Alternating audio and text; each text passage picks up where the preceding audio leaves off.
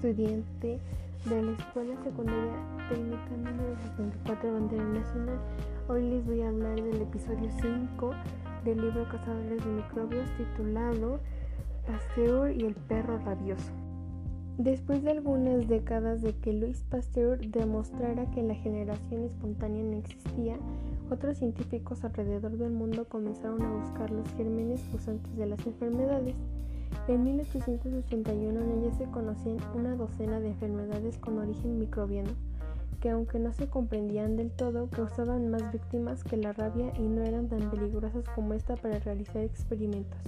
Sin embargo, a pesar de no ser una enfermedad tan común, era tal el pavor que se tenía por ella, que no menos de 100 años antes que Pasteur iniciase sus experimentos. En Francia se promulgaron leyes que prohibieron que las personas infectadas de rabia o sospechosos de estarlo fueron envenenadas, estranguladas, muertas a tiros. Debido a que no era una enfermedad tan común, Pasteur se vio obligado a provocarles la rabia a varios perros, conejos, conejillos de India, gallinas y ratones en su laboratorio. Para ello introducía un animal rabioso en una jaula con otros sanos para que éste los atacara e infectara. Algunas veces daba resultado, pero otras no. De cuatro perros mordidos, dos amanecieron seis semanas después con todos los síntomas de la rabia, y en cambio transcurrieron meses sin que los otros dos presentaran síntoma alguno de hidrofobia. Pasteur pensaba que el virus se fijaba en el cerebro y la médula espinal y que ahí era donde seguramente podían obtenerlo y cultivarlo. Pero para asegurarse de ello necesitaba infectar el cerebro de un huésped vivo. Sin embargo, él no se atrevía a abrirle la cabeza a ningún animal por el sufrimiento que esto podría causarles. Emily Rokes, uno de sus colaboradores más, más próximos, escuchó lo que dijo y contraviniendo las órdenes de su maestro aprovechó la ausencia de este y le trepanó la cabeza a un perro previamente anestesiado con cloroformo. Una vez que dejó al descubierto la masa encefálica, machacó una pequeña porción del cerebro infectado de un perro muerto recientemente y con una jeringuilla inyectó la pulpa de, en el cerebro de aquel. Pasteur era un hombre sentimentalista con los animales, a pesar de utilizarlos constantemente en sus experimentos odiaba hacerlos sufrir, así que cuando se enteró de lo que hizo Rock se molestó con él. Sin embargo, el disgusto no duró mucho, ya que al ver el animal comportarse como si absolutamente nada hubiera pasado, se dio cuenta de la destreza de Rox y de la nueva vía experimental que se abría ante él. Como era de esperar, el virus hizo acto de presencia. No habían pasado ni dos semanas cuando aquel perro empezó a lanzar aullidos lastimeros, desgarrar la cama y morder los barrotes de la jaula, muriendo a los pocos días. Murió un animal para que miles de seres humanos pudieran vivir. Ahora contaban con un procedimiento seguro con un éxito del 100% de inocular la rabia de los animales de experimentación. Sin embargo, había un problema que no podían sortear, y es que aunque sabían que tenían el virus presente en cada cerebro infectado, que analizaban no podían observarlo. La escala de este enemigo era tan pequeña que escapaba de la vista de los microscopios más potentes que existían en aquel tiempo. Jamás en toda la historia la bacteriología se ha desarrollado otro experimento tan increíble como este, ni proeza tampoco científica de luchar contra un enemigo que no se puede ver. Aunque en los días Pasteur ya se tenía conciencia de la existencia de las bacterias, los virus aún eran desconocidos debido a su minúsculo tamaño, que impedía su observación a través de los microscopios de aquel tiempo. Pasaron meses enteros y no lograron obtener otro resultado que la muerte del huésped. De cada 100 animales inoculados de rabia, 100 animales morían. No podían debilitar en nada dicho virus. Un día aparecieron los primeros indicios de logro. Uno de los perros inoculados con la sustancia procedente del cerebro virulento de un conejo dejó de ladrar, de temblar y se recorvó. Pocas semanas después, inyectaron en el cerebro de este mismo animal una dosis del más virulento cultivo del que disponían. La pequeña herida en la cabeza sanó rápidamente. Pasteur y sus ayudantes esperaban ansiosos los primeros síntomas, pero estos no se presentaron y durante meses el perro siguió viviendo. Estaba inmune.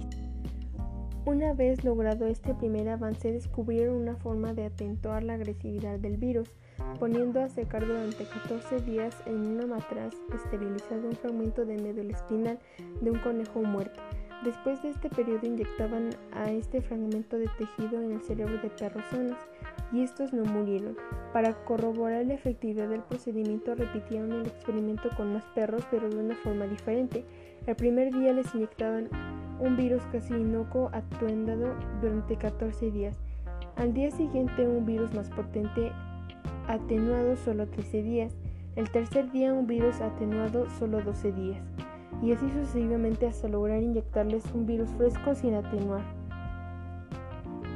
Pasaron algunas semanas y la rabia en aquellos animales no se hizo presente.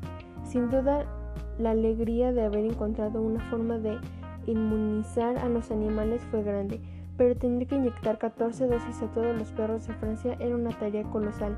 Tan solo en París existían alrededor de 100.000 canes. Entonces a Pasteur se le ocurrió un medio más sencillo. No eran los animales los que había que inyectar, sino a las personas infectadas. Después de haber sido mordidas, pensaban semanas hasta que se desarrollaba la enfermedad, tiempo suficiente para inmunizarlas con sus 14 dosis.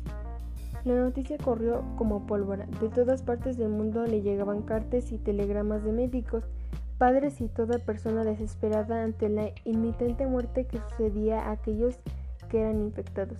Incluso el emperador de Brasil, Pedro II, le hizo llegar su ruego.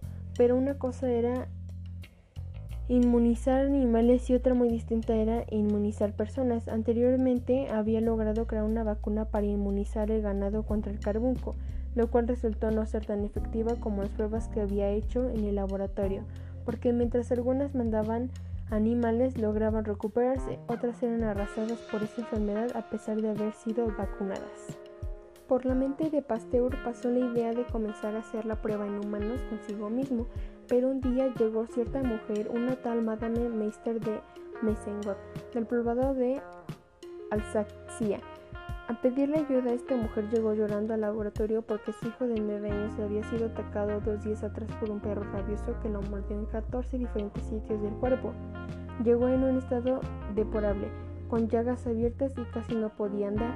Pasteur llamó, mandó a llamar a los médicos que habían presenciado sus experimentos con los perros rabiosos, los cuales, tras examinar al pequeño, lo encomendaron iniciar el procedimiento de inmunización. Y así fue la tarde del 6 de julio de 1885 cuando se hizo la primera prueba en humanos con virus atenuados de rabia. Después, día tras día, el niño Meister soportó las restantes inyecciones al final del tratamiento.